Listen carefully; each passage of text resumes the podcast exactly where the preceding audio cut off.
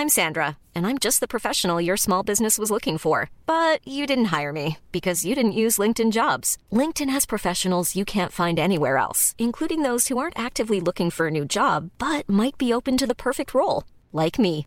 In a given month, over 70% of LinkedIn users don't visit other leading job sites. So if you're not looking on LinkedIn, you'll miss out on great candidates like Sandra. Start hiring professionals like a professional. Post your free job on linkedin.com/people today.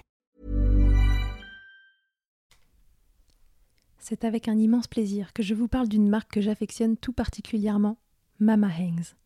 Mama Hangs a les produits qu'il te faut en tant que maman allaitante. La brassière et le soutien-gorge d'allaitement absorbant. Ils sont conçus dans un tissu bien spécifique pour l'occasion, aka le micromodal, qui absorbe, sèche vite et te permettra d'éviter toute odeur, et ce en restant au sec. Tout ça veut dire que si comme moi tu as des fuites de lait d'un côté quand le bébé tète de l'autre, adieu coussinet d'allaitement qui se font la malle et bonjour brassière ou soutien-gorge qui tiendra toute la journée. Et ce n'est pas fini. Le petit nouveau de la collection, c'est le body, qui a les mêmes talents absorbants en s'ouvrant à l'avant avec des aimants trop pratiques. Ici, on ne se passera plus de ces produits top quali, beaux et confortables. Alors merci Mama Hanks de soutenir le podcast depuis si longtemps.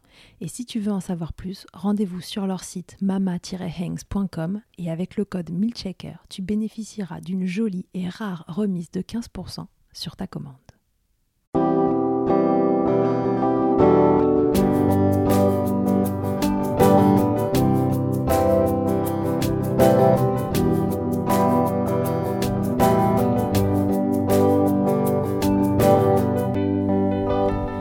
Bonjour et bienvenue dans Milkshaker, le podcast qui agite les idées reçues sur l'allaitement. Je suis Charlotte Bergerot-Palisco, je suis la maman d'un petit garçon de 2 ans que j'ai allaité durant un an et je suis la créatrice de ce podcast. Dans la vie, je suis ostéopathe spécialisée en périnatalité. Je m'occupe des femmes en général, de leur désir de grossesse à leur postpartum, des bébés et des enfants. J'accompagne spécifiquement certaines problématiques d'allaitement en libérant les bébés des tensions qui les empêchent de téter correctement permettant un allaitement serein pour la mère et l'enfant. Au fil des consultations, je me suis rendu compte que le principal frein à l'allaitement, c'était le manque d'information, de partage d'expériences et de vécu dans une société où l'allaitement n'est pas une norme.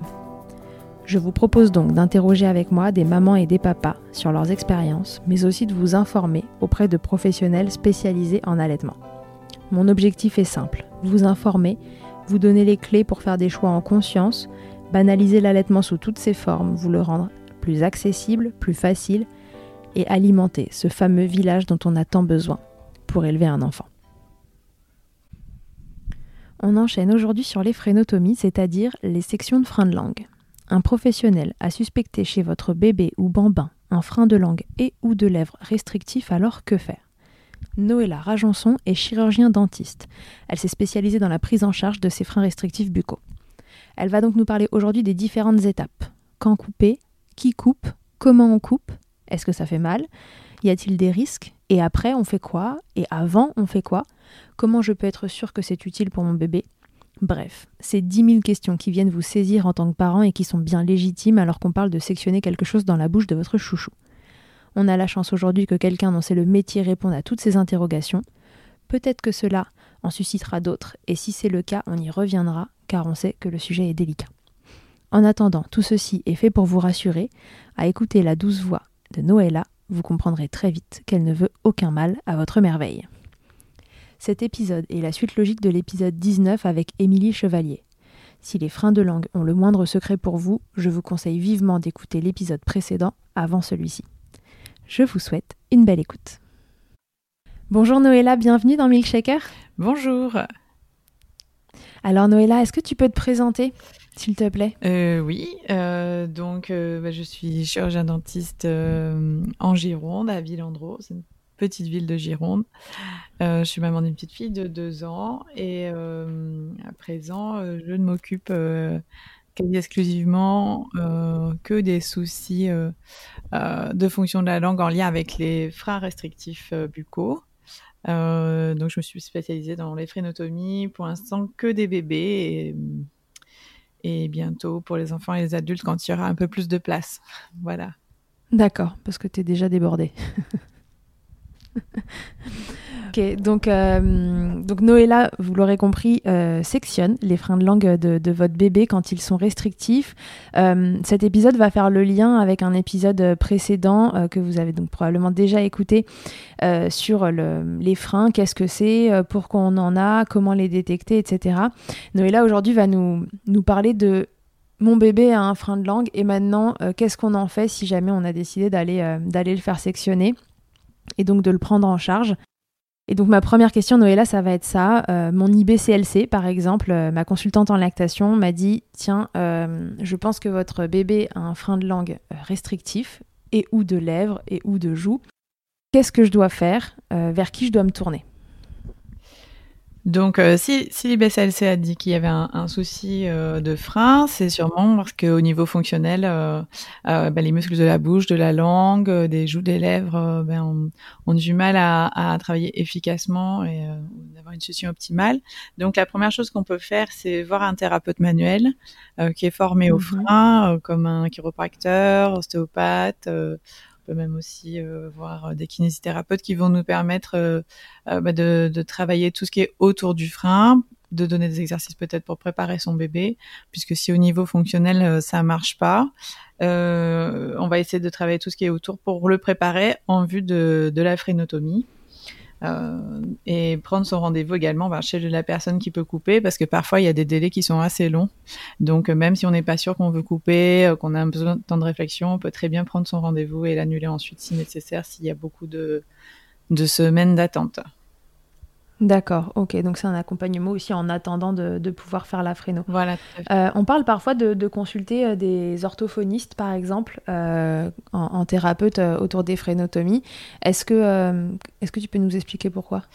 Euh, oui, tout à fait. Les orthophonistes, parce que euh, euh ben, s'il y a un problème de fonction de la langue, c'est eux qui travaillent tout ce qui est rééducation, rééducation oromyofonctionnelle, on dit, donc tout ce qui va être rééducation de la fonction des muscles de la bouche. Et du coup, ils vont nous mhm. accompagner sur comment aider son enfant à mieux utiliser ces muscles-là, puisque en fait, il faut imaginer euh, que avoir un, frein de langue, c'est comme si on avait un, un plâtre au bras.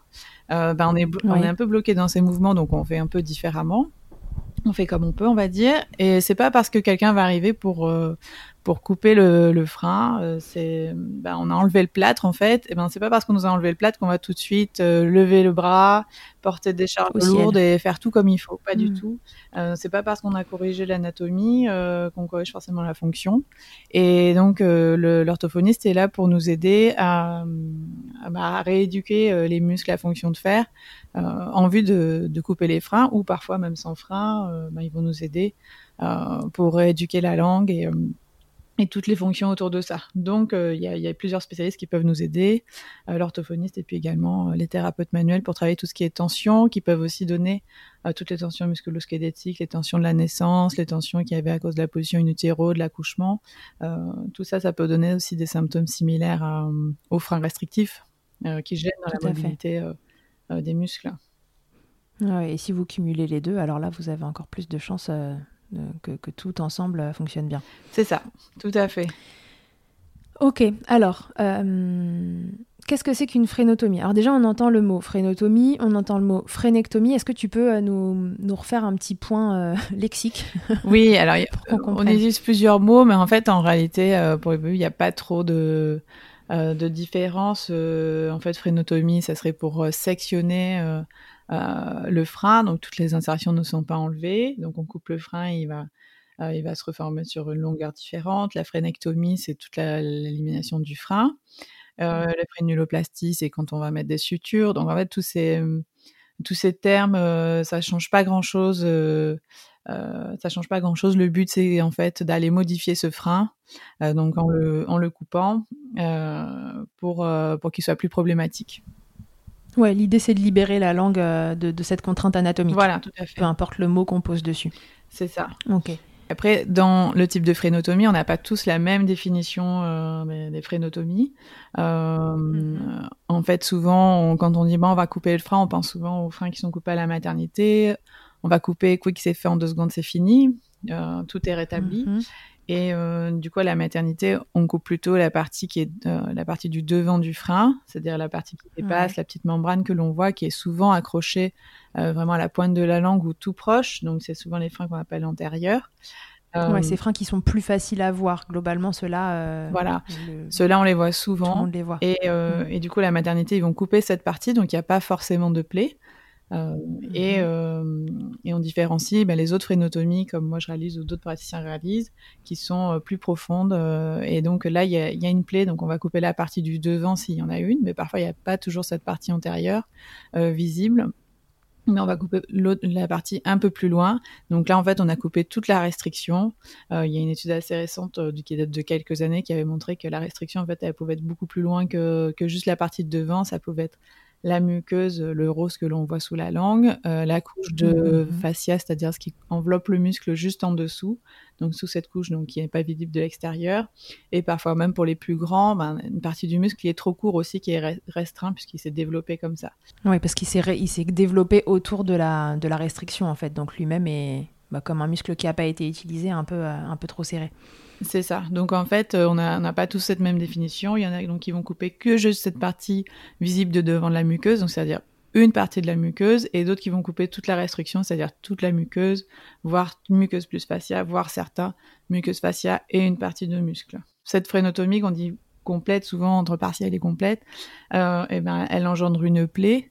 Et s'il y a une mhm. plaie, ben, il faut que la cicatrisation soit optimale. Et donc, ça, ça nécessite vraiment une rééducation sur le moment, puisque là, il y a une possibilité de rattachement, qu'anatomiquement, ben, ça revienne, euh, contrairement à la phrénotomie euh, faite à la maternité, puisque s'il n'y a pas de plaie, le, bébé il peut se rééduquer, bouger sa langue en trois, trois ans, comme en deux jours, peu importe mhm. l'incidence, mais, mais quand il y a une plaie, il faut vraiment qu'on ait des résultats assez rapides pendant la cicatrisation. Euh, donc, on, donc, on fait toute cette préparation autour pour que le bébé bouge au maximum. Ben, le bras qu'on a libéré du plat, comme je disais, hein, il faut qu'il bouge au maximum pour que mhm. ça cicatrise euh, comme ça. D'accord. Et à la maternité, on trouvera jamais un praticien qui sectionne des freins euh, sur toute leur longueur? Sur toute leur restrictivité? Euh, C'est peut-être possible, puisque nous en Gironde, on a le docteur Brinté aussi qui est en maternité euh, et qui connaît quand même beaucoup mieux maintenant la, problématique des freins. Euh, mais, mais bon, les bébés sont pas forcément prêts aussi. Donc, ils peuvent mhm. avoir toutes les tensions de leur accouchement et faire que même si on a coupé entièrement, ils ont peut-être une partie qui sera attachée. en tout cas, c'est assez rare. Je pense qu'il y ait une grande plaie dans la bouche à J2 de, euh, d'accord. Et alors, est-ce que c'est utile du coup de, quelle est l'utilité de sectionner euh, ce frein sur sa partie antérieure? Euh, sans faire l'entièreté de la restrictivité Ça va apporter quelque chose au bébé quand même. Ben oui, ça peut déjà apporter parce que s'il a vraiment cette partie antérieure qui est bloquée, normalement pour la succion, le bébé doit pouvoir faire un mouvement de, de vague. Donc euh, la, la, la, langue, elle fait une vague euh, en bougeant, en élevant la partie du devant, la partie moyenne. Euh, et du coup, bah, s'il a toute cette partie antérieure qui est bloquée, déjà la vague, elle est très limitée, même pour la partie du devant. Euh, donc la succion, elle peut, il peut déjà y avoir des, des soucis de succion. Donc ça va, même en coupant que cette partie, bah, on libère déjà de la mobilité. Et du coup, ça mhm. peut déjà maintenir un allaitement, permettre à la maman de, de mhm. s'en sortir un peu mieux. Parfois, tous les symptômes disparaissent entièrement, même si l'autre partie n'est pas coupée. Et, euh, et, même si ça s'en va que partiellement, au moins, ben, c'est le bébé pourra déjà remuscler ce qui a été libéré en vue d'une phrénotomie complète s'il le faut plus tard. Donc déjà, ça, ça, peut déjà apporter beaucoup parce que essayer de rééduquer un muscle qui est, qui est bloqué vraiment du devant jusqu'au fond, euh, ça lui permet de se remuscler au moins en partie. Comment? Ça lui permet de se remuscler au moins en partie. Oui, c'est ça. Voilà, c'est au moins il mm. peut déjà être mieux préparé. Euh, donc dans tous les cas, c'est pas perdu quoi pour moi. Ok, super. Et alors, donc qui coupe? Puisqu'on parle de, sectionner euh, ces freins de, langue, on parlera des freins de lèvres aussi euh, euh, en même temps, qui coupe euh, tous ces freins dans la bouche des bébés. Donc des dentistes, des pédodontistes comme toi Oui, il y a des chirurgiens dentistes, donc pédodontistes qui s'occupent exclusivement des enfants aussi. Et euh, les professionnels médicaux, ça va être les ORL, stomato, mes médecins aussi, il peut y avoir des médecins généralistes, des pédiatres. Mhm. Voilà, tout, tout, personnel médical peut couper un frein. ok. Voilà. Euh, est-ce qu'il y a différentes façons de sectionner un frein de langue? Euh, Oui, on peut couper au ciseau euh, et on peut couper au laser. On peut couper au scalpel. Enfin, il y a différents outils. Il y a du bistouri électrique. Il y a différentes manières. ils ont tous des différences. le ciseau ben, n'a pas de possibilité de coagulation sur le moment, donc c'est le risque hémorragique. Et en tout cas, il faut, il vaut mieux, il faut le gérer un peu plus facilement, un peu plus difficile. Oui, il y a potentiellement euh, un risque de saignement à contrôler après. Voilà, c'est ça. Par rapport au laser, où souvent il y a un pouvoir de coagulation déjà. Euh, donc c'est un petit peu plus. Euh, moi, ça me semble plus facile parce que je coupe au laser. Mais en fait, c'est ta technique. Oui, mais en fait, bon, le plus le, le plus important, c'est pas vraiment l'outil, parce que chaque, celui qui le fait le maîtrise son outil. Il mhm. le fait en conséquence avec les, risques qu'il y a et euh, les avantages. Mais le plus important, c'est surtout juste où c'est coupé. Voilà, c'est ça qui est important. C'est est-ce que la phrénotomie est complète ou non euh, Est-ce que mhm. maintenant la langue s'élève sans tension après la phrénotomie? Peu importe l'outil que j'ai utilisé, c'est ça qui est, c'est ça qui est important. Et donc ça, on peut le faire avec euh, les deux outils, que ce soit le ciseau ou laser. mais, mais ce qui est important, c'est le résultat comment ça va se passer Donc je, décide que, euh, enfin, on m'a dit que le frein de langue de mon bébé était potentiellement restrictif. Euh, c'est le, le professionnel qui sectionne, en fait, qui fait le diagnostic final de savoir si ce frein est vraiment restrictif ou pas. C'est ça? Oui, c'est ça. Alors normalement, euh, officiellement en France, en tout cas, c'est pas le cas dans d'autres pays. Mais en France, ceux qui sont habilités à diagnostiquer un frein, si on veut jouer sur les mots, c'est les, les, professionnels médicaux et les orthophonistes. Voilà. Mais en réalité, euh, les, bébés, ils arrivent très rarement en premier lieu chez l'ORL, chez le dentiste ou chez l'orthophoniste. Ils atterrissent d'abord chez d'autres personnes, euh, chez l'ostéo, chez le chiro, chez, euh, chez la consultante en lactation.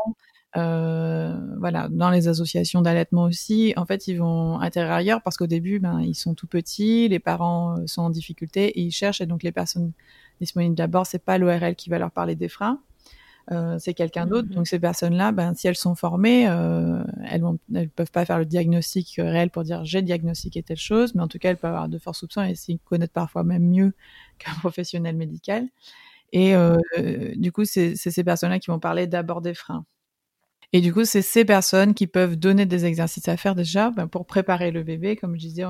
Mais là, il a son, son, bras bloqué dans le plâtre et il va falloir le préparer mmh. en vue de lui libérer son, son bras.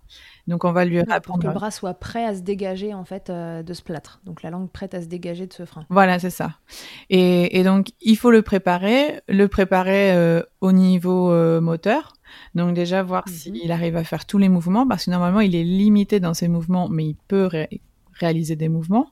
Donc, euh, on, regarde s'il arrive à réaliser tous les types de mouvements, ce qui va faire qu'il va remuscler euh, tous les muscles de la langue dans les différents mouvements de, ce qu'il peut, en tout cas. Euh, c'est un peu comme avec mon plat. Ben, je, peux faire des choses. Peut-être que là, je suis bloquée pour lever mon, bras, mais en tout cas, ben, je peux mhm. quand même me servir un verre. Je peux faire des choses, mais en fait, du coup, ben, comme je suis bloquée que ça tire, et eh ben, je les fais pas. Voilà, il y a une découverte moteur que je ne fais plus. je fais très schématiquement, bien sûr. mais euh, mais c'est un petit non, peu non, mais comme ça c'est très clair. Voilà, je suis bloquée, donc euh, il y a même des mouvements que j'évite. Bah là, c'est un peu pareil au niveau moteur. Parfois, ils ont pas fait, euh, fait, ils ne font pas certains mouvements. Il y a des réflexes qu'ils n'ont pas. Le réflexe de sortir la langue, de, de, de, bouger la langue sur les côtés. Donc déjà au niveau moteur, on va les réhabituer. On va à faire cette découverte. On va les solliciter pour bouger la langue dans les différents mouvements. On va remuscler et et puis également, on va travailler sur les tensions musculo-squelettiques qu'il peut y avoir, les tensions crâniennes euh, toutes ces tensions qui, peuvent les gêner dans la mobilité déjà de ce que eux ils peuvent. Donc on va travailler tout ce qui est autour du frein avec un thérapeute manuel. Donc il y a, beaucoup de chiropracteurs qui sont euh, formés en France. Il y a aussi des ostéopathes, des kinés, comme je disais.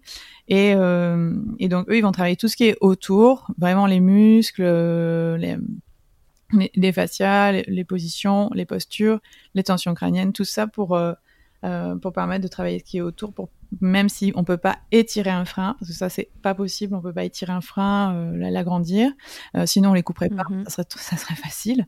Oui, euh, sinon on les couperait pas. Le frein ne s'étire pas, mais on, peut par contre détendre tout ce qui est autour, détendre les muscles, assouplir les structures autour du frein pour permettre que le jour de la, la phrénotomie, eh bien la langue la langue s'élève beaucoup plus facilement, que voilà, que, que ça cicatrise de façon plus optimale. Donc on va travailler tout ce qui est autour et déjà rien qu'en voyant parfois un chiropracteur, en faisant des exercices, parfois il y a même des améliorations. parce que déjà le bébé fait de meilleurs mouvements, il, a une meilleure tonicité, on lui a on lui a enlevé des tensions qui le gênaient dans sa mobilité. Enfin toi si tu es ostéopathe, je pense que tu as déjà tu vois ça au quotidien, peut-être tu fais ta séance et déjà le bébé peut-être mieux. Voilà, tout à fait. En fait, le, frein génère des tensions et puis on a aussi le droit d'avoir des tensions euh, en plus euh, d'un frein de langue euh, et ou de lèvres. Et donc, si déjà on retire une partie des tensions, on, améliore la fonction. On peut déjà avoir un bébé qui ouvre mieux la bouche, qui arrive à un peu mieux tirer la langue, etc.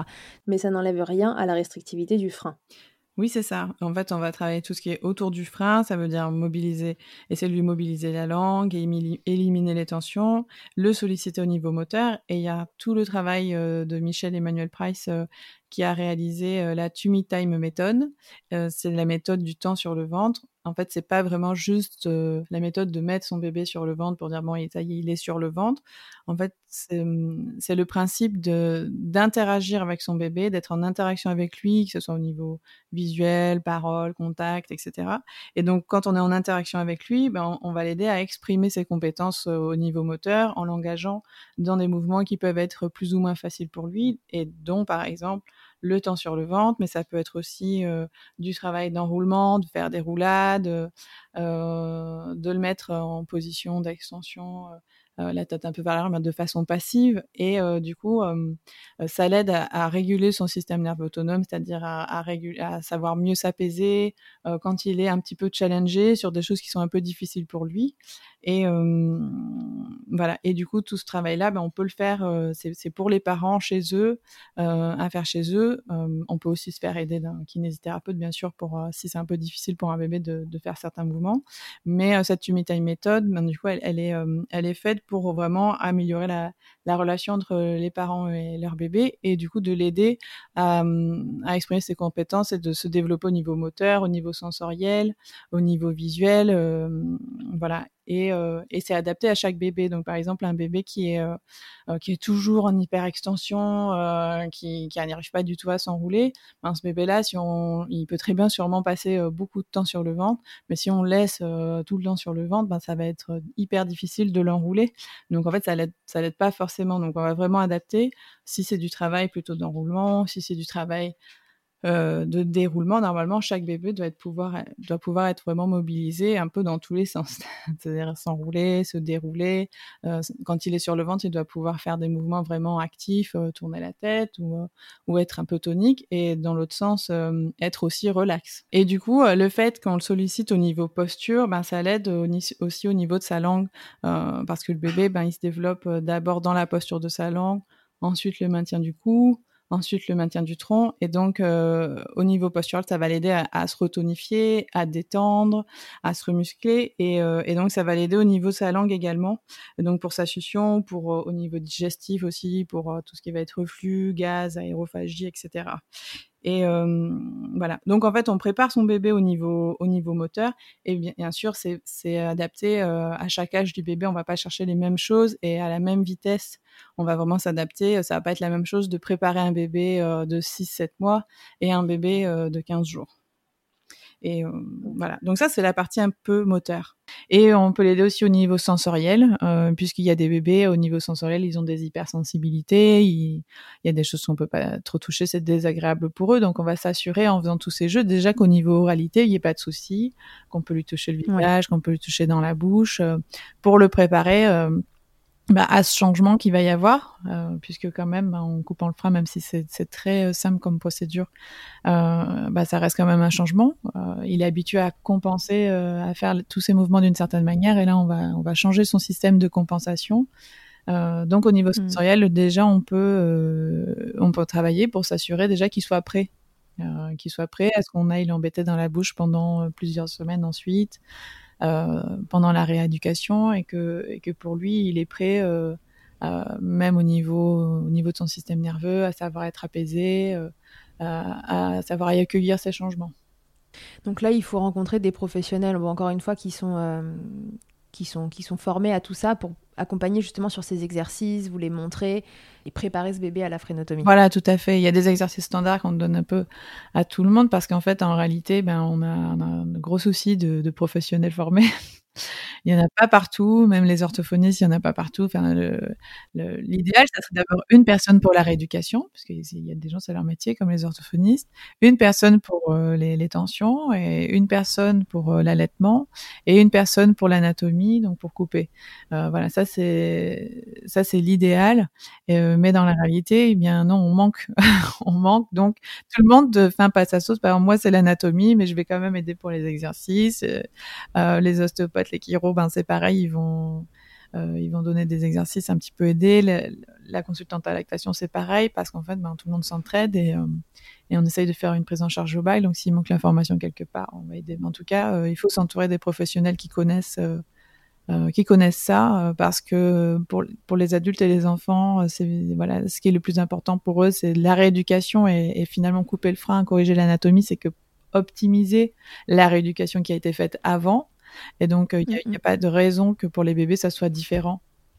que pour eux, il n'y a pas de rééducation à faire. quoi. C'est pareil, corriger l'anatomie, ça va pas juste tout... Oui, surtout que là, on, agit sur, sur une anatomie et une fonction. Enfin, un, bébé, quand il naît, est câblé pour téter. Donc, c'est quand même un truc qui fait bah, toute la journée. c'est ça. Voilà, c'est la compétence première du bébé, quoi. Donc, évidemment, c'est celle qui a le plus besoin de, rééduquer parce que c'est celle qui a le plus de chances d'avoir été euh, entachée par un problème. Oui, tout à fait. Et puis, il n'y a, y a pas que tété aussi. Quoi. Pour, euh, si on veut couper, on va, on va s'occuper de toute la fonction de la langue. Donc, ça va être aussi ben, sa posture au repos, bouche fermée, langue collée au palais, mm. qui va lui assurer plus tard de, bien garder une respiration de bien respirer, mm. euh, de bien faire grandir sa mâchoire, son palais, les voies nasales au-dessus, tout ça. Donc, en fait, on va vraiment regarder tout dans son ensemble. Euh, et de, rétablir toute la fonction. Ouais, voilà, on, en parlait dans, l'épisode précédent sur les explications sur les freins. Tout ça n'est pas qu'une histoire de, succion et d'allaitement, c'est sur les autres euh, répercussions euh, pour à moyen et à long terme que, tout ça va avoir son impact. Donc on rééduque bah, pour l'allaitement parce que c'est souvent ça qui, vous amène à faire la frénotomie dans un premier temps, mais, on le fait aussi pour plein d'autres compétences que, que bébé développe et enfant et, et adulte ensuite. Tout à fait, oui.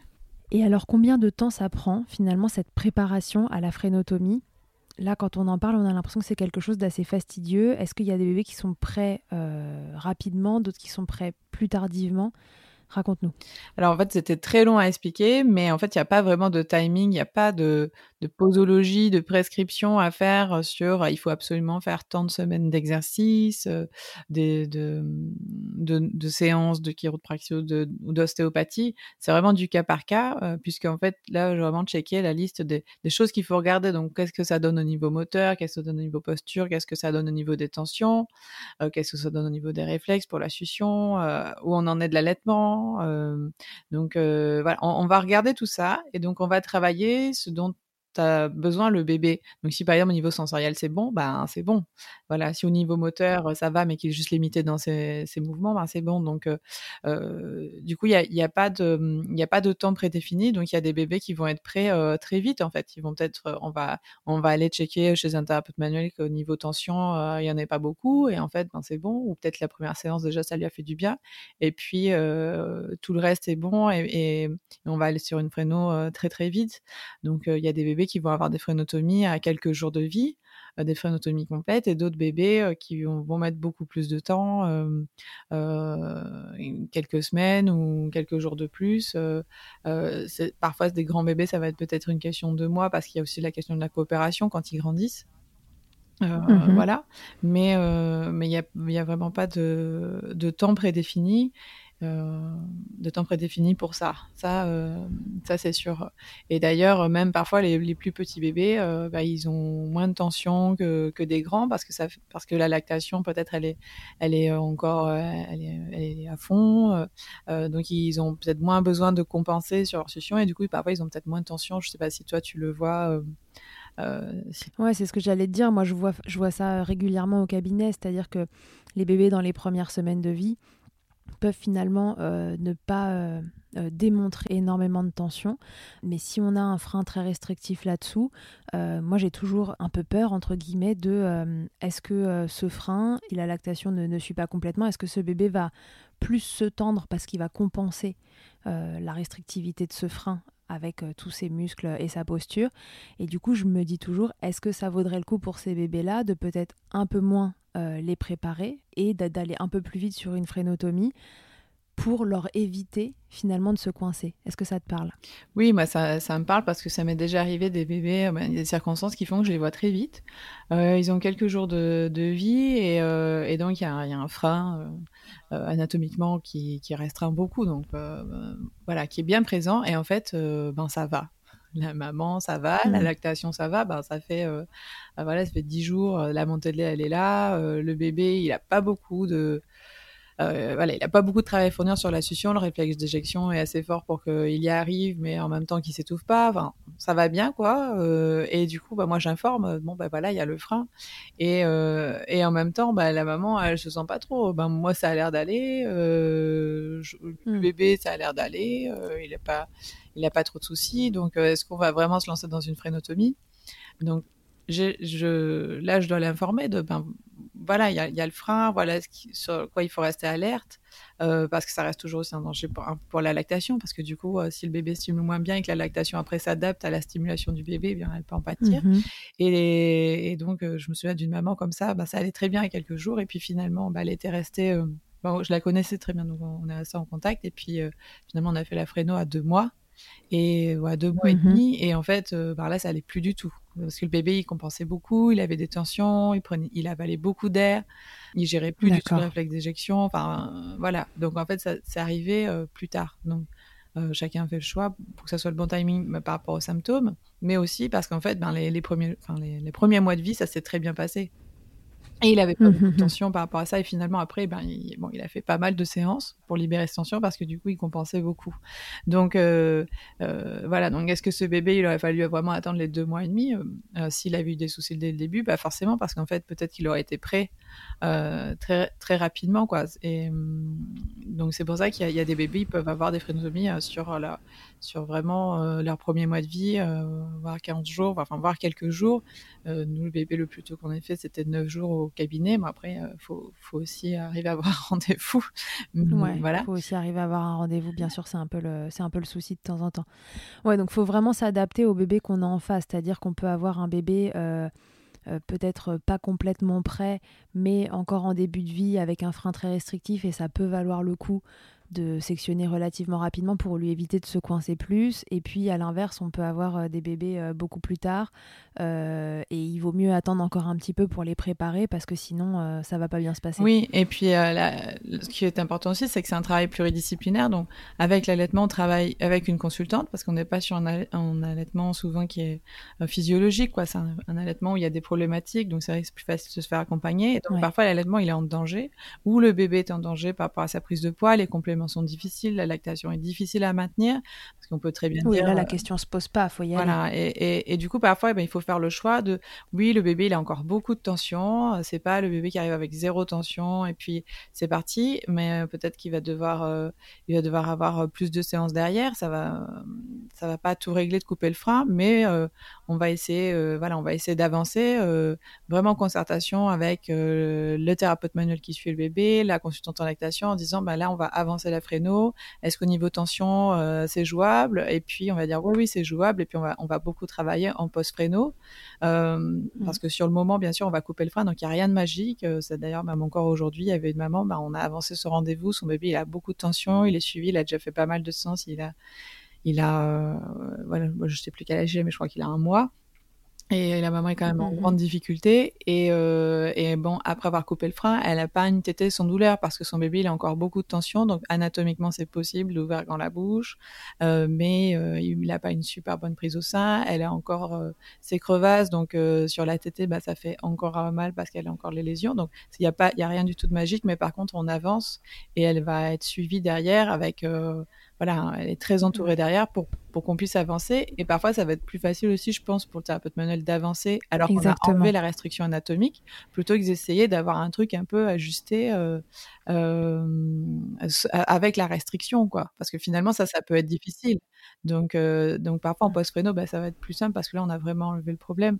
Et, et donc, c'est vraiment là l'intérêt, c'est ça qui est super intéressant, c'est de pouvoir parfois travailler vraiment ben, en, en, discutant avec les, les, professionnels qui entourent les bébés. Parfois, parfois les bébés, ils sont très jeunes et ils partent de loin. ils ont, enfin, ils ont des réflexes de succion qui sont très mauvais. On travaille dessus et enfin les, les personnes autour travaillent dessus et, et ils ont pas mal de tensions et puis ils sont très suivis et comme ils sont entourés de la bonne équipe, et ben on arrive à des, choses super. Et ils sont pas arrivés euh, euh, super relax, euh, sans tension, sans problème, avec des exercices faits depuis un mois et demi. Ça ne sert à rien du tout. Non, là il fallait avancer. Et donc faut, voilà, c'est vraiment du cas par cas. Il n'y a pas de, y a pas de recette à suivre juste avant. C'est du cas par cas et on s'adapte. Et il faut savoir prioriser. voilà, il faut savoir prioriser entre les tensions, euh, le, développement moteur, sensoriel et puis euh, et puis l'allaitement. protéger aussi euh, l'allaitement ou protéger le bébé euh, s'il s'alimente pas, même comme parfois ils sont non allaités aussi, on a la même problématique quoi. Mmh, mmh, mmh. Ouais, c'est les mêmes problématiques en effet, si, même s'ils sont pas allaités, là, parce que dans tous les cas, il faut libérer ces bébés de ces tensions pour pas qu'ils grandissent dessus. Tout à fait. Et c'est là que parfois on est un peu pris en sandwich par certains bébés et de l'intérêt de travailler euh, bah, pas tout seul, parce qu'en fait, c'est des problématiques où c'est vraiment intéressant d'avoir plusieurs avis pour prendre la décision la plus juste possible pour ce bébé-là à cet instant T. Euh, entre les tensions euh, qui sont là, qui sont concomitantes au frein, celles qui sont consécutives au frein, et essayer en fait de, bien cadrer le, traitement de ce bébé pour à la fois libérer anatomiquement, pour que cette libération anatomique permette aux tensions de se libérer. Et à la fois, il faut libérer assez le bébé pour que euh, faire lâcher le problème anatomique euh, fonctionne. Donc voilà, moi au cabinet, c'est vrai qu'il y a certains bébés euh, qui, qui, nous prennent un peu en sandwich comme ça, et il faut les voir de façon assez rapprochée, etc. Mais encore une fois, entourez-vous en fait d'une équipe. alors Noëlla, elle travaille dans un cabinet où il y a tout sur place. C'est pas c'est pas comme ça partout, mais euh, bah, pour les endroits où ça l'est super. Sinon, entourez-vous d'une équipe qui se qui se parle en fait, voilà, qui échange euh, sur euh, qu'est-ce que tu en penses. Est-ce que toi aussi tu penses qu'on on, sectionne ce frein avant parce que ça va nous aider à libérer le reste des tensions, ou est-ce que tu penses qu'il faut encore le faire travailler? Et le mieux c'est ça en fait, c'est d'avoir le le, comment on appelle ça le feedback de oui des autres exactement c'est comme ça qu'on prend les meilleures décisions. c'est vraiment de, de, discuter ensemble parce qu'en fait moi si j'étais toute seule bah moi les, les, les parents m'appellent euh, ça va pas du tout l'allaitement ça va pas du tout bah oui on avance allez on coupe c'est parti. Et en fait euh, bah derrière ça suivrait pas du tout parce que le bébé est hyper tendu parce qu'il compense euh, beaucoup à chaque tété et ben en fait il, il, se, se crispe totalement. Et du coup bah moi avec ma moi avec ma baguette magique bah ça marche pas toute seule pas du tout donc c'est pour ça que c'est vraiment important de travailler ensemble et qu'il y, y en a pas un qui passe avant l'autre, quoi. C'est vraiment en concert. Et donc la communication, c'est mm. ça qui fait dans, dans le travail d'équipe, même qu'on soit en, au même lieu ou non, quoi. Mais, euh, mais en tout cas, de discuter pour savoir voilà, quand il y a des priorités, il faut, faut savoir les, les prendre. Et, et, puis, euh, il y a des parents qui peuvent avoir des problématiques identiques, mais il y en a un qui sera plus urgent que l'autre parce qu'il y a aussi ben, le contexte euh, qui fait que dans telle famille, ben, ça va être, euh, voilà, l'allaitement est plus en danger que dans l'autre famille où ça roule. Voilà, quand, quand la maman, c'est son troisième enfant et qu'elle, on lui dit, bon, ben, il faut tirer son lait complémenté au DAL, etc. C'est ça c'est pas voilà il y a des parents qui peuvent pas ou même parfois juste avec un, enfant ben voilà l'épuisement euh, du postpartum euh, le contexte fait que parfois ben là c'est trop difficile. Alors que d'autres ça y est ils vont être euh, à deux ils vont pouvoir céder puis ils vont pouvoir tenir quelques temps. Et d'autres là c'est pas du tout possible. Donc voilà c'est vraiment du cas par cas pour la préparation et pour le contexte et pour les urgences Ouais, voilà, c'est là que nous, en tant que professionnels, on, on est là pour, euh, pour vous accompagner là-dedans. À la fin, la décision, c'est toujours vous qui la prenez, mais on est là pour vous accompagner, pour essayer de savoir euh, tous ensemble euh, quel est le meilleur moment pour faire ci ou ça avec votre bébé, fonction du contexte dans lequel vous évoluez et de l'urgence de, la situation. Tout à fait. Et alors maintenant, Très bien. Donc mon bébé est prêt. Je, je l'ai préparé, j'ai fait les exercices, il a vu un thérapeute manuel, plus ou moins un orthophoniste. Comment ça va se passer Comment ça se passe cette intervention La première question que les parents posent, et moi ils me la posent. I'm Sandra, and I'm just the professional your small business was looking for. But you didn't hire me because you didn't use LinkedIn jobs. LinkedIn has professionals you can't find anywhere else, including those who aren't actively looking for a new job but might be open to the perfect role, like me. In a given month, over 70% of LinkedIn users don't visit other leading job sites. So if you're not looking on LinkedIn, you'll miss out on great candidates like Sandra. Start hiring professionals like a professional. Post your free job on linkedin.com/people today. Et Mama Hanks ne s'arrête pas là. Si tu as envie, une fois la tétée finie, de garder ton bébé tout contre toi en ayant les mains libres, laisse-moi te parler de leur porte-bébé Carry and Pack. Je suis une fervente adepte des écharpes de portage, mais l'ostéopathe que je suis sait que leur mise en place peut parfois vous freiner, vous ou votre moitié. Mais aussi ô combien le portage peut être indispensable pour certains bébés. Chez Mama Hanks, pas de compromis. Le porte-bébé Carry and Pack est en fait un vêtement confortable que tu enfiles comme un t-shirt et dans lequel ton bébé va pouvoir venir se lever tout en respectant sa position physiologique, l'enroulement de sa colonne, l'écartement de ses hanches, ainsi que le dégagement de ses voies respiratoires grâce à des systèmes de serrage des pans de tissu. Ce tissu, justement, il est tout doux. En coton bio, certifié GOTS, le tout est dessiné à Biarritz et fabriqué au Portugal. Tu pourras l'utiliser de la naissance jusqu'aux 10 kg de ton bébé, de quoi t'assurer un certain nombre de câlins collés serrés. Ici, on n'a utilisé que ça pour bébé numéro 2. Pour toutes les infos, tutoriels et découvrir leur gamme de vêtements de portage, ça se passe toujours sur le site mama-hangs.com et tout pareil, avec le code MILCHECKER, tu bénéficieras d'une remise exceptionnelle de 15%. Hyper souvent, c'est mais est-ce que ça va lui faire mal? Alors, euh, c'est une procédure qui est assez simple. Alors, selon alors, le ciseau ou le laser, en fait, c'est vraiment une question de secondes euh, pour Mhm. couper. Selon le laser, c'est plus ou moins rapide, le ciseau aussi. Euh, on va couper des structures qui sont quand même euh, un peu énervées, euh, plus ou moins, mais en tout cas, elles le sont. Donc, pour moi, ça reste, euh, ça reste une intervention qui peut engendrer de la douleur sur le moment. Même si tout le monde n'est pas d'accord sur la, voilà, la, quantité d'innervation et tout.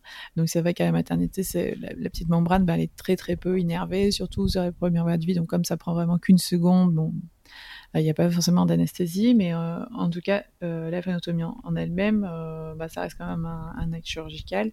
Euh, donc pour moi, ça, ça indique une, une anesthésie. D'accord. Voilà. Alors une anesthésie locale, parce qu'en réalité, on va, on va vraiment couper que la partie euh, superficielle. Ça va, on est vraiment à moins d'un millimètre de profondeur hein, en réalité.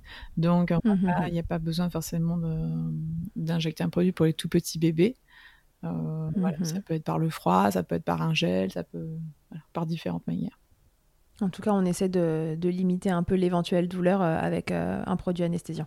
Voilà, tout à fait. En plus, chez les bébés, on peut s'aider aussi avant, avant trois mois. On peut s'aider de solutions sucrées, de, euh, des tétés aussi. Des études ont montré que bah, la tétée, ça, ça diminue aussi la, la douleur d'un geste opératoire. Donc, il y a plein de choses différentes. Et donc la consultation, comment elle se déroule quand les parents arrivent chez toi euh, pour faire sectionner le, le frein de leur bébé? Alors, moi, je travaille en équipe, donc c'est pas le cas de, de, tout, de tous ceux qui vont couper. Euh, Moi, je travaille avec une chiropracteur et une consultante en lactation qui sont sur place.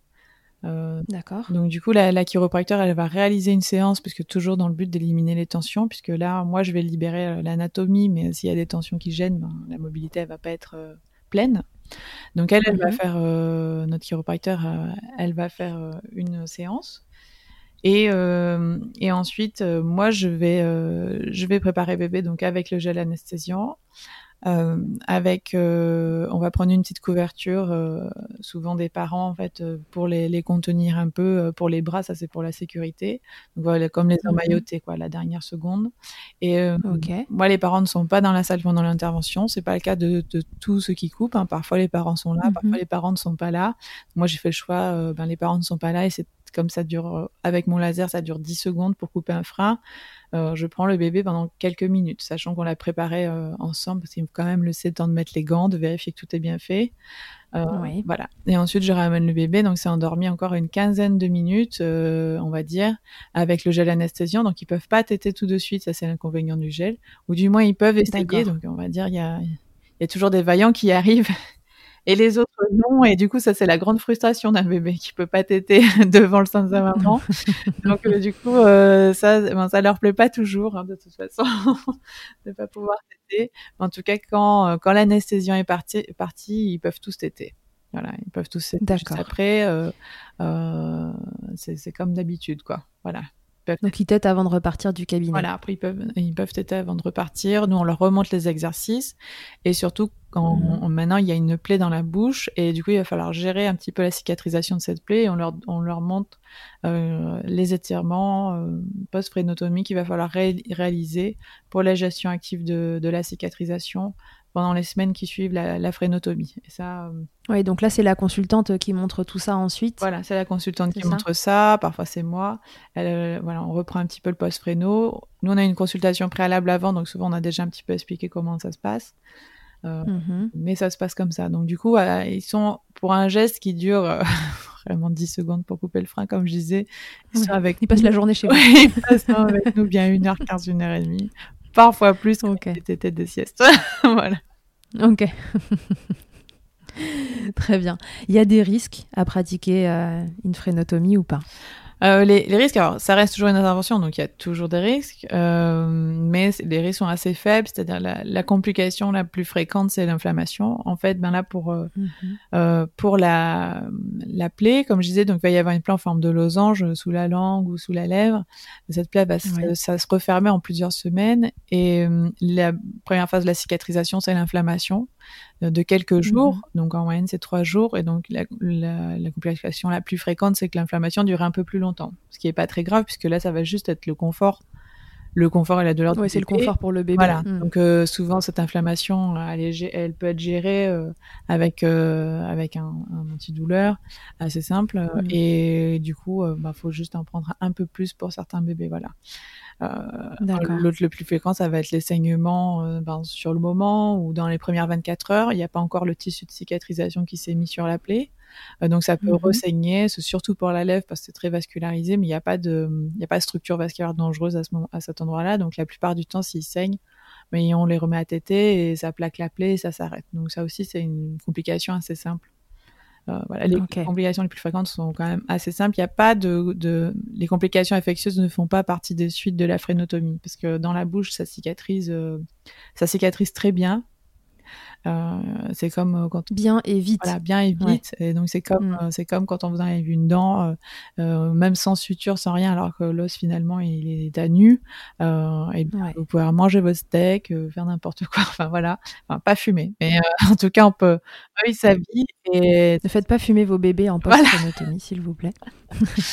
et, et du coup, voilà, ça cicatrise assez bien. Après, il y a des suites un peu plus rares, comme des petits granulomes, c'est des excès de des excès tissus de cicatrisation, des choses comme ça qui peuvent exister. Ça pose pas de problème euh, fonctionnel. Comme je dis souvent aux patients, parce qu'ils me demandent moi aussi si c'est risqué, je leur dis bah, globalement non, c'est très peu risqué. Euh, et à la fois, c'est l'avantage de, de, la phrénotomie et aussi son inconvénient, c'est que comme ça cicatrise euh, vite et bien, on a très peu de temps pour que, euh, pour que la langue récupère toutes ses capacités euh, dans ce laps de temps de cicatrisation. C'est ça, voilà. Et, et d'ailleurs, on va dire que une, une, quelque chose qu'on pourrait mettre dans les complications, c'est le réattachement c'est le fait qu'il y ait une partie qui se recicatrise comme avant. Donc on repère de l'amplitude par, par rapport à avant, enfin par rapport à la phrénotomie, ouais. et que du coup les, mm -hmm. les résultats, euh, les résultats fonctionnels soient pas complets. Voilà. Ouais, d'accord. Donc ça c'est un peu le, la partie où on dit qu'il y a eu un, un, échec entre guillemets de, de l'intervention. Mais est-ce que c'est vraiment un, un, échec pour tous les bébés? Est-ce que euh... Et non, pas forcément parce que déjà il y a vraiment une différence entre l'anatomie et la fonction. Euh, parce qu'on peut très bien avoir déjà, euh, ben pour certains bébés, on peut avoir des freins restrictifs et avoir aucun symptôme. Donc ouais. déjà, il n'y a même pas forcément d'intervention, mais même en post-phrénotomie, pour ceux pour qui c'était indiqué, on peut très bien avoir une totale réussite fonctionnelle et finalement le bébé, il a eu un rattachement même, euh, même très faible, mais il a perdu un peu de quand même. Voilà, même parfois ça m'arrive, moi les, tout va super bien et c'est euh, quand je les vois au contrôle à un mois ou deux mois, ben, je vois qu'en fait il y avait une petite partie réattachée. Donc anatomiquement on n'est mmh. pas parfait, euh, mais euh, au niveau fonctionnel on est nickel. Donc, y a, ça... Ouais, et c'est ça qui est important, c'est le fonctionnel à la fin. Voilà, c'est ça. Donc, c'est pour ça que nous, ce qu'on veut, c'est gérer après euh, qu'au niveau anatomique, ça cicatrise le mieux possible. Parce que plus, mm. plus on est bon anatomiquement, plus on aura de chances d'être bon après au niveau fonctionnel. Mais parfois, il y a des au niveau anatomique, ben, c'est pas parfait, ils ont un réattachement euh, euh partiel et, et, euh, et, au niveau fonctionnel, ça va. Et pour d'autres, ben, il y aura un réattachement partiel et au niveau fonctionnel, ça va pas. Et à ce moment-là, ben, on Ouais, et dans ce cas-là, du coup, qu'est-ce qu'on fait? On peut recommencer? Dans ce cas-là, on peut recommencer, pas tout de suite, parce que ben, s'il y a eu un réattachement, c'est pour certaines raisons. Donc déjà, peut-être ces raisons sont encore là. Pourquoi il n'a pas bougé sa langue euh, pleinement euh, euh, Donc, on va pas on va pas le faire tout de suite. On lui a libéré une partie, donc on va remuscler mmh. déjà cette partie, on va réaméliorer la fonction, on va on va travailler. là, par contre, moi, dans mon cas, je, demande à travailler avec un orthophoniste systématiquement. Là, par contre, pour avoir vraiment quelqu'un qui va être là pour la rééducation, parce que là, on va pas le faire deux, trois fois, deux, trois, cinq fois.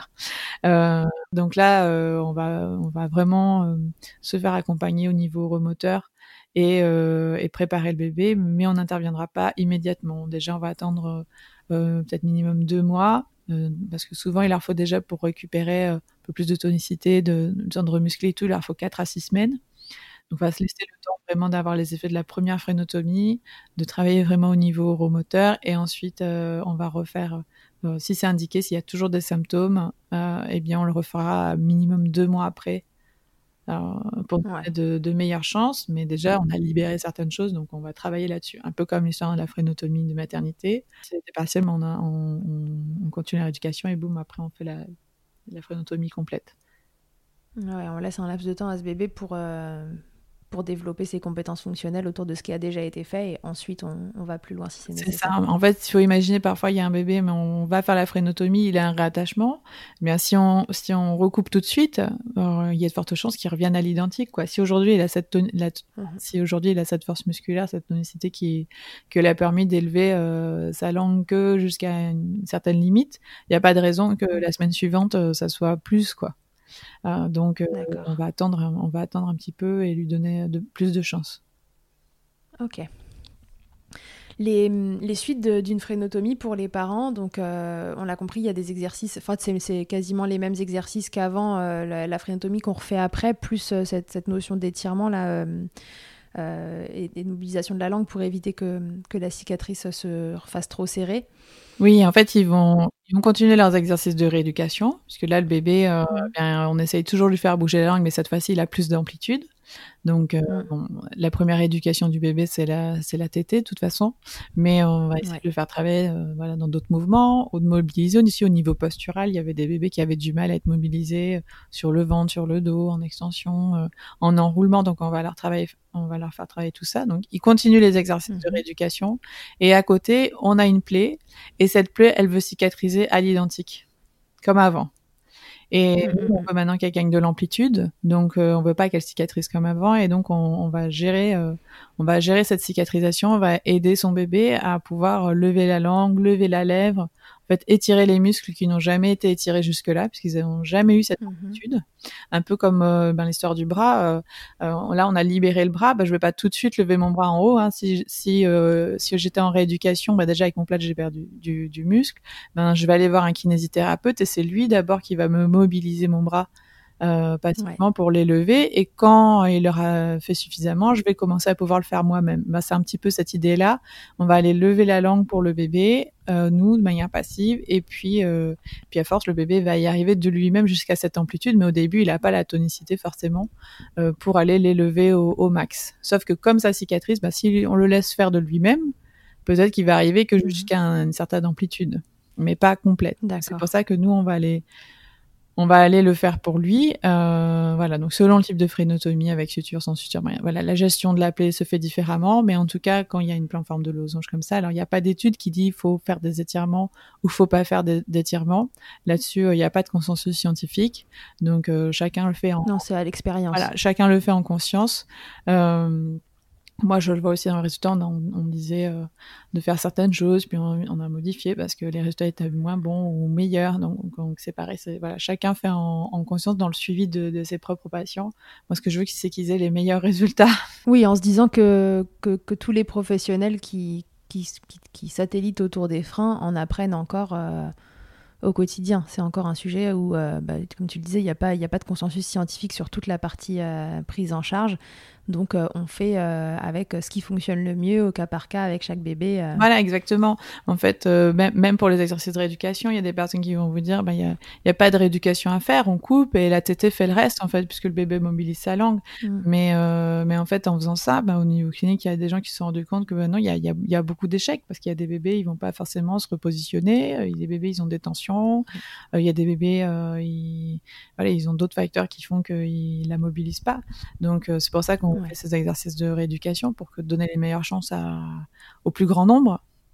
Et, euh, et c'est pareil pour les. C'est pour moi, je, je, vois un peu de la même manière pour les étirements. Donc, euh, il y a des personnes qui font ça depuis euh, depuis plus de dix ans, des frénotomies de manière exclusive, et, ils partagent leurs résultats et, et ils font des étirements et ils ont de meilleurs résultats comme ça. Donc moi, je les suis mmh et je le vois aussi au quotidien pour les bébés qui vont avoir plus de difficultés. Ben ces étirements sont là un peu pour pallier les difficultés qu'ils ont au début. Et, euh, et, donc moi, je le propose également sur ces semaines de, de cicatrisation. Et l'objectif, c'est de, de, de, lever, euh, donc lever la langue ou lever la lèvre pour que ça cicatrise avec cette nouvelle, euh, avec cette nouvelle amplitude. Et l'objectif, c'est que si on les fait très régulièrement, s'il y a des petites adhérences qui sont arrivées, elles vont s'en aller ni vu ni connu. Mais si on les espace de beaucoup et qu'il y a une adhérence, ben, soit elle va pas se détacher, soit elle va se détacher de manière euh, douloureuse sûrement. Donc euh, c'est pour ça que mieux vaut les faire fréquemment. Voilà, c'est pour ça qu'on cherche une régularité euh, par rapport à ça. Donc il n'y a, a, pas d'étude qui va dire faut les faire toutes les deux heures, les 6 heures, les 12 heures. Donc chacun le fait en conscience. En tout cas, l'objectif c'est que ce fameux losange reste un losange, quoi. ne, se, ne se recolle pas. Voilà, c'est ça. L'objectif, c'est au moins c'est que ça cicatrise bien. Donc, il y, a, des bébés où on voit ça, ça roule depuis le début et d'autres bébés, on voit que ça va être un peu plus difficile pour eux. Donc, c'est cela qu'il faut vraiment bien suivre. Euh, voilà. Euh, bon, souvent, les, voilà, là, je pense qu'on a fait, euh, on a fait un bon tour de, de comment ça se passe, qu'est-ce qu'il faut faire autour, etc. quand on leur explique ça, les, parents, il y en a quand même qui sont réticents à l'idée d'aller d'aller sectionner quelque chose dans la bouche de leur bébé. Alors euh, certains diront euh, bon est-ce que c'est que pour l'allaitement? Parce que si c'est que pour l'allaitement euh, laissez tomber on va pas l'embêter. Qu'est-ce qu'on pourrait dire à, à ces parents pour les rassurer éventuellement et mais, mais leur faire comprendre l'importance de le faire si ça semble nécessaire? En fait, à la base, c'est sûr que personne n'a envie d'aller sectionner quelque chose dans la bouche de son bébé. C'est sûr, personne. En plus, euh, c'est pas parce que le bébé a des freins et des soucis avec des symptômes que c'est un bébé qui pleure tout le temps. Donc parfois même ils ont un bébé plutôt souriant. Alors on se dit mince, je vais aller l'embêter. Mhm. Le pauvre, en plus là dans cette histoire de, de, frénotomie complète avec une rééducation autour, une gestion euh, de la plaie et tout, donc c'est assez anxiogène, c'est vrai. Euh, donc déjà rien n'est obligatoire pour euh, pour eux on n'est pas, personne ne les oblige à sectionner.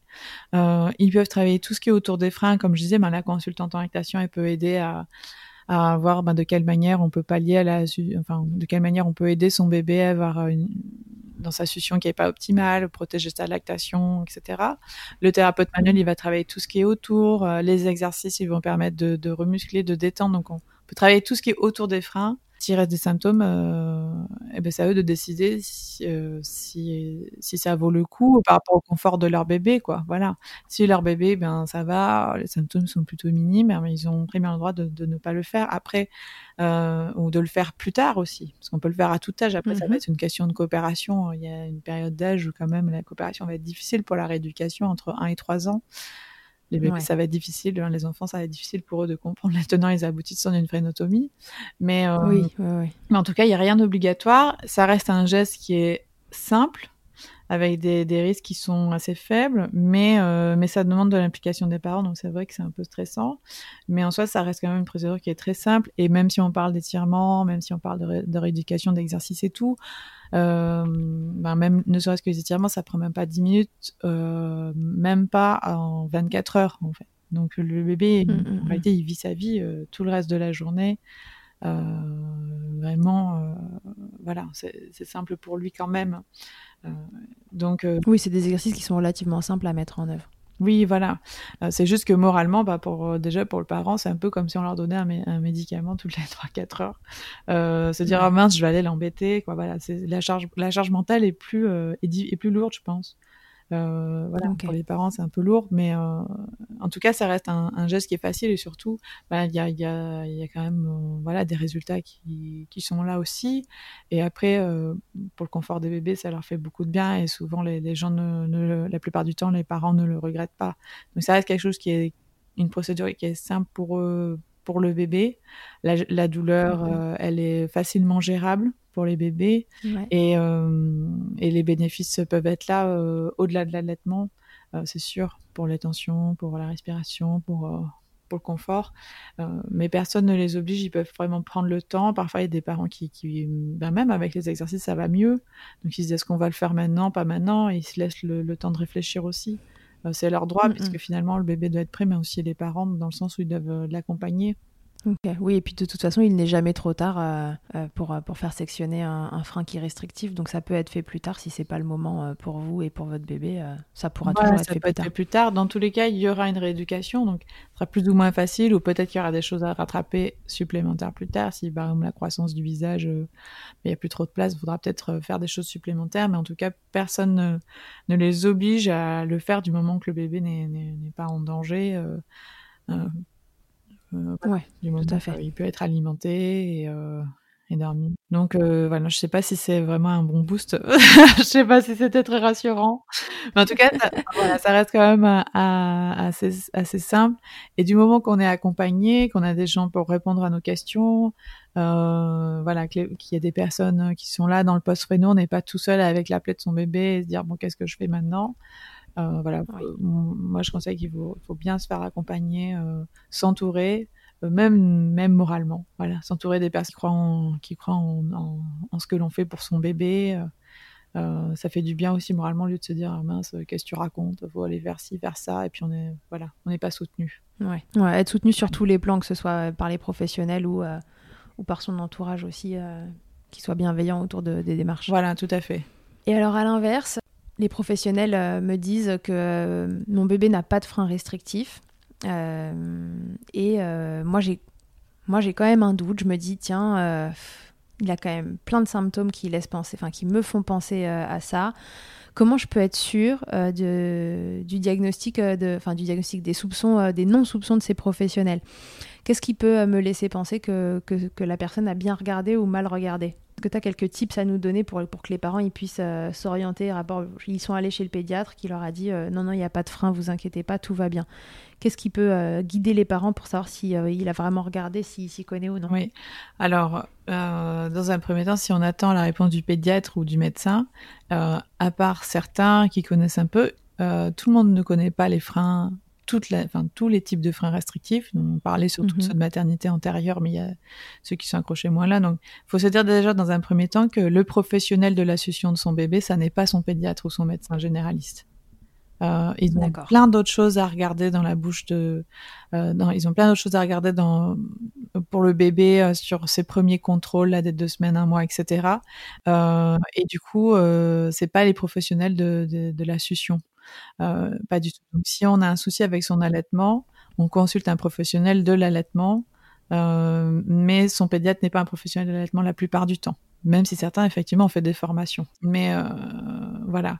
Donc déjà, si on a un souci, on va voir des, personnes qui, pour qui c'est vraiment le domaine. si son bébé n'est pas allaité, on peut aussi voir des consultantes en lactation euh, euh, pour tout ce qui est succion du biberon ou des orthophonistes aussi par rapport à ça. Moi, j'ai déjà eu des bébés, y a, voilà, ils prennent leur, biberon en une heure et puis finalement le pédiatre, ben, il sait pas trop quoi faire. il l'adresse à une orthophoniste et l'orthophoniste, euh, même si elle n'était pas formée au frein, elle a vu effectivement voilà ça n'allait pas et elle a pu réadresser à quelqu'un qui était formé. Donc le tout c'est de, de, trouver les personnes dans le parcours et c'est vrai que c'est pas forcément facile. Euh, en tout cas, faut pas forcément attendre euh, du pédiatre que ça soit lui qui dise oui ou non, je balaye cette hypothèse. En fait, euh, Si à un moment on veut vraiment éliminer l'hypothèse des freins, il faut trouver quelqu'un qui a vraiment regardé. Donc, faut se dire, ben, pour regarder, euh, la personne elle va regarder tous les mouvements de la langue. Donc déjà, elle va y mettre les doigts dans la bouche, euh, va regarder euh, si la langue elle bouge dans différents mouvements, de quelle manière aussi. Euh, il peut têter le doigt si c'est un tout petit bébé pour vérifier sa succion ou vérifier une tétée, etc. Donc déjà, pour dire non, il n'y a pas de frein, il faut vraiment avoir regardé la, la langue dans tous ses aspects. Donc, mmh si par exemple on dit d'un regard, ah non c'est bon, il n'y a pas de frein, juste du regard ça ne marche pas. Voilà. Il y a des freins qui sont évidents, des freins restrictifs qui sont évidents. Donc oui, de façon évidente, on peut dire ah oui c'est sûr il y a un frein, mais éliminer cette hypothèse, on peut pas l'éliminer d'un revers euh, d'un revers de la main. C'est pas possible euh, parce qu'il y en a qui sont beaucoup moins évidents. Donc euh, donc déjà se dire si elle, si elle élimine cette hypothèse en, en deux minutes, ça marche pas. Ensuite, si par exemple on se dit ben ça y est, je suis tombée sur quelqu'un qui connaît un petit peu les freins, il me dit non non mais c'est bon, il y a pas de frein. Bon, on peut aussi lui demander l'anatomie du frein. Ah, mais c'est quel type de frein? Parce que normalement, anatomiquement, il y a, une il y a des classifications, même si bon, ça ne change mhm. pas grand-chose, mais bon, on peut dire 1, 2, 3, 4 ou des freins antérieurs ou postérieurs. Tout le monde a un frein, mm d'avoir une maladie spécifique. Tout le monde a un frein de langue, tout le monde a un frein de lèvres la plupart du temps. Donc, euh... ouais, la question, c'est pas est-ce qu'il y en a un, c'est ouais, lequel c'est et est-ce qu'il est serré. Voilà. Donc, comme ça, si la personne dit euh, bah non, non, je vous dis qu'il n'y a pas de frein, bah, déjà, ça marche pas trop. Ah, déjà, c'est pas bon signe. donc, parce que tout le monde a un frein, donc euh, au moins, on aurait pu un peu nous indiquer, ben, c'est un frein euh, de type 3, euh, mais voilà, des choses comme ça, pour se dire un petit peu, voilà, ce que la personne parle. Et si on va chez, par exemple, tout de suite chez un ORL, où on dit, ah non, moi, on m'a parlé de frein, je fonce là-bas, pour savoir, donc il y a, y a, beaucoup de, de il y a, y a, beaucoup de familles, enfin, en tout cas, que je vois qui parfois on dit, ben, j'ai vu un ORL, j'ai vu un maxillo, etc., qui m'a dit qu'il n'y avait pas de frein. Euh, mm. Du coup, avant d'aller consulter cette personne, on peut lui poser la question est-ce que vous coupez les freins postérieurs? C'est-à-dire, est-ce que vous coupez les freins euh, qui sont pas juste accrochés devant? Donc ça, on parle frein antérieur, frein postérieur, c'est pas une vraie classification, mais en fait, c'est un petit peu dans le langage courant de ouais, c'est le langage courant euh, entre pros. Voilà. Et donc du coup, si on lui dit est-ce que vous coupez les freins postérieurs, il saura un petit peu de quoi on parle, et, donc, et donc soit il vous dira je vois pas de quoi vous parlez, donc déjà, peut-être mmh qu'il ne coupe que les freins antérieurs ou que la partie antérieure, donc peut-être qu'il ne verra pas du coup euh, les autres types de freins. Et si vous dites oui, je coupe les freins postérieurs, bon ben on peut se dire que peut-être il est voilà, il voit tous les freins. Et ça arrive aussi qu'il y ait des, personnes, euh, euh, des ORL, il y en a tout près de mon cabinet qui qui ne coupent pas les freins postérieurs, mais qui les voient. Ils vont dire il y a un frein postérieur, moi je ne m'en occupe pas. Mais au moins il sait de quoi on parle et donc il n'a pas non plus euh, il n'a pas non plus enlevé ça du revers de la main, quoi. Enfin, enlevé cette hypothèse. et ça c'est plutôt bon signe de la part d'un professionnel qui dit juste, euh, bon bah voilà, en effet il y a quelque chose, mais c'est pas moi qui m'en occupe et il peut, dans ces cas-là, il réadresse. Euh, Exactement, voilà. Et ça, et ça c'est bien. Donc du coup, une, question qu'on peut poser, même si le, bébé n'a pas de frein postérieur, c'est est-ce que vous coupez les freins postérieurs? Pour moi, c'est une astuce pour dire, ben, est-ce que déjà il va prendre en compte tous les types de freins avant de, avant de m'envoyer balader. Ok, donc c'est quelqu'un qui met euh, à un moment ou à un autre euh, les doigts dans la bouche de votre bébé, qui vérifie euh, les mouvements, teste le frein manuellement et qui n'a pas juste jeté un coup d'œil. Et qui va poser des questions évidemment sur le, contexte et, le, fonctionnel, pas que l'anatomique, mais qu'est-ce que ça engendre. Voilà, si ces seuls critères, c'est est-ce que, est que le bébé prend du poids et il est en vie, ça c'est pas, pas le seul critère. Voilà. D'ailleurs, je pense que les bébés que je suis, il y a peut-être qu'un euh, un tiers qui a des problèmes sur leur courbe de poids et peut-être même pas quoi. Mais tous les autres, c'est pas une question forcément de, de, de problème de prise de poids. Euh, les bébés, c'est pas juste euh, des, systèmes digestifs avec des bras. Quoi. Donc euh, voilà, si, si, le seul critère c'est euh, bah non, il prend bien du poids, c'est bon, ça, ça ne suffit pas quoi. C'est pas suffisant. Tant mieux parce que ça évite un problème de plus, mais mais c'est pas suffisant. C'est ça voilà. Et, et l'autre critère c'est bah vous avez pas de douleur au sein, bah non c'est bon voilà, ça n'est pas non plus le seul critère à prendre ouais, en compte. Pareil. Donc c'est vraiment quelqu'un qui On a vu des bébés avec des freins très restrictifs. on sait pas trop comment, mais arriver à ne pas faire mal à leur maman. Oui, c'est ça. Donc voilà, quelqu'un qui va regarder un petit peu l'ensemble pour se dire, ben il y a ça anatomiquement et il y, a ça comme problématique. Et si la personne vous dit non, il n'y a pas de frein, il ben, faut qu'elle vous trouve une autre solution, quoi. Quelqu'un à qui vous adressez, parce que s'il y a des problèmes de succion, ben la, la, les réponses comme euh, bah il s'est pas testé, c'est comme ça. Oh, il y en a qui croquent, il y en a qui croquent pas. Ouais, en fait, on ne doit pas vous laisser sans solution. On ne doit pas juste vous dire que c'est votre faute, votre faute de la faute de l'allaitement ou que ce bébé tête mal et puis euh, voilà c'est la vie, pas de bol à la loterie, vous n'êtes pas tombé sur le bon. Ça, c'est pas du tout une réponse satisfaisante. si la personne en face n'a pas la solution, elle doit au moins creuser pour, vous, pour que quelqu'un d'autre vous en apporte une. C'est ça, voilà. Je pense que ça, c'est normalement ben, tout, tout, personnel de centre professionnel de santé doit avoir. Euh, normalement, c'est au moins faire ça au minimum. C'est-à-dire quand c'est pas dans notre champ de compétences, on délègue, on oriente, euh, parce qu'on a le droit vraiment de pas avoir toutes les réponses. Moi-même, je les ai pas euh, toutes les réponses mm. parce que du coup, on m'adresse des bébés qui ont des soucis de succion et parfois c'est pas que les freins et donc j'ai pas forcément la la réponse ou la solution. Et mais du coup, mm. pouvoir réadresser.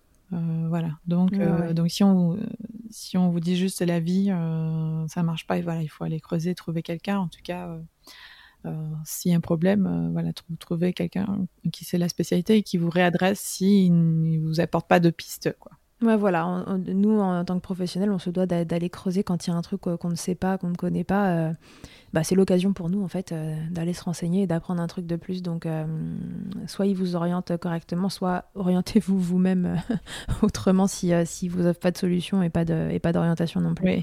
La difficulté, c'est qu'il y a beaucoup de familles qui font voilà, un peu le parcours du combattant. Ils ont vu deux ORL, trois ostéos. on les a un petit peu envoyés bouler, quoi, mais en même temps, mais ils n'ont pas eu de solution. Et puis un jour, ils tombent sur quelqu'un et c'est bon. Parfois, ils sont très tristes parce qu'ils sont tombés sur quelqu'un. Le bébé a déjà 7 mois ou parfois l'allaitement a déjà été mis à mal, euh, bon voilà. Mais, euh, mais c'est vrai que parfois c'est le parcours du combattant et, euh, c'est vrai que c'est ça qui est difficile, qui est difficile moralement pour, pour les familles quoi. Ouais, c'est lié au fait que ce soit encore une problématique pas toujours bien renseignée auprès des professionnels de santé et donc certains ne savent pas, mais ne savent pas qu'ils ne savent pas. Oui, c'est ça.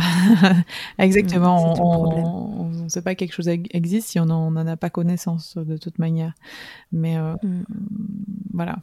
Ok, donc euh, si on veut faire un petit résumé de ça, si j'ai en face de moi un professionnel qui va évaluer euh, si mon bébé a un frein de langue ou non, en tout cas s'il est restrictif, c'est quoi les, les points que je peux checker en tant que parent pour savoir s'il a l'air de vraiment s'y connaître ou pas euh, mais c'était les mouvements de la langue. Donc, est-ce que la personne, va regarder les différents mouvements, mettre vraiment les doigts dans la bouche pour aller voir l'anatomie du frein, quel type de frein c'est. Donc, euh, on peut demander aux professionnels quel type de frein c'est, et même aussi pour les consultantes en lactation, toutes ne sont pas formées aux freins restrictifs.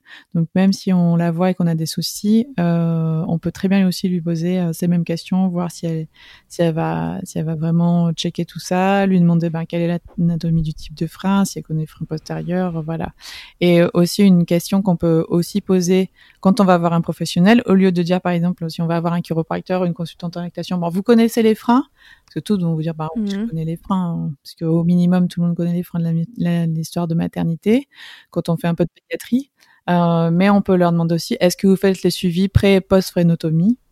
Euh, Puisque là, dans les frénotomies complètes, on est dans le cadre d'un suivi de rééducation, et du coup, c'est une question qu'on peut leur poser, est-ce que vous faites les suivis pré-post-fréno et comme ça, si elles connaissent un peu les freins, elles connaissent la prise en charge euh, pluridisciplinaire autour, et, et c'est une question qu'elles peuvent comprendre. Euh, voilà, donc même, même chez les IBSLC euh, et chez les chiro et chez les ostéos, on peut poser les choses de cette manière-là pour avoir vraiment euh, un aperçu de, de, leur connaissance vis-à-vis des freins restrictifs buccaux avant qu'ils vous disent non, non, c'est pas un frein. même chaque consultant en lactation, même non, non, c'est pas un frein, ben voilà, l'anatomie du frein, le suivi pré-post frénotomie, et si elle va regarder la langue vraiment dans son anatomie et dans sa fonction, euh, tous ces éléments-là. Ok, ouais, donc ça c'est valable, peu importe le professionnel, pédiatre, médecin, euh, ORL, euh, ostéo, chiro, kiné, tout le monde. Vous pouvez, en fait, s'ils s'y connaissent un minimum, ils sont censés savoir répondre à ces questions et faire ce que Noëlla vient de vous expliquer. Voilà, exactement, pour tous. Ok, Bon, super. J'espère que ça vous aura apporté euh, voilà, bah, les, tips pour savoir euh, qui vous avez en face de vous et savoir s'il vous donne une information qui a l'air juste ou non. Ce qui marche aussi pas mal dans ces cas-là, c'est le bouche à oreille. Évidemment, euh, en, tant que professionnel, je pense qu'on voit beaucoup de monde aussi euh, au bouche à oreille euh, parce que les, un parent qui a eu cette problématique oriente sa copine, sa cousine, sa tante, son machin au professionnel parce qu'il sait qu'il a pris en charge ce truc-là de la bonne façon. Donc le, le bouche à oreille peut être un élément de plus qui, vous, qui vous oriente. Oui, en fait, souvent, du moment qu'on tombe sur un professionnel qui est formé, comme c'est un travail pluridisciplinaire, il, il, a un réseau. Donc il sera réorienté vers une autre personne d'une autre profession euh, la plupart du temps. Ouais, voilà. Si vous avez accroché une partie du réseau, après, normalement, voilà. il saura vous réorienter euh, vers les autres euh, correctement. C'est ça, tout à fait.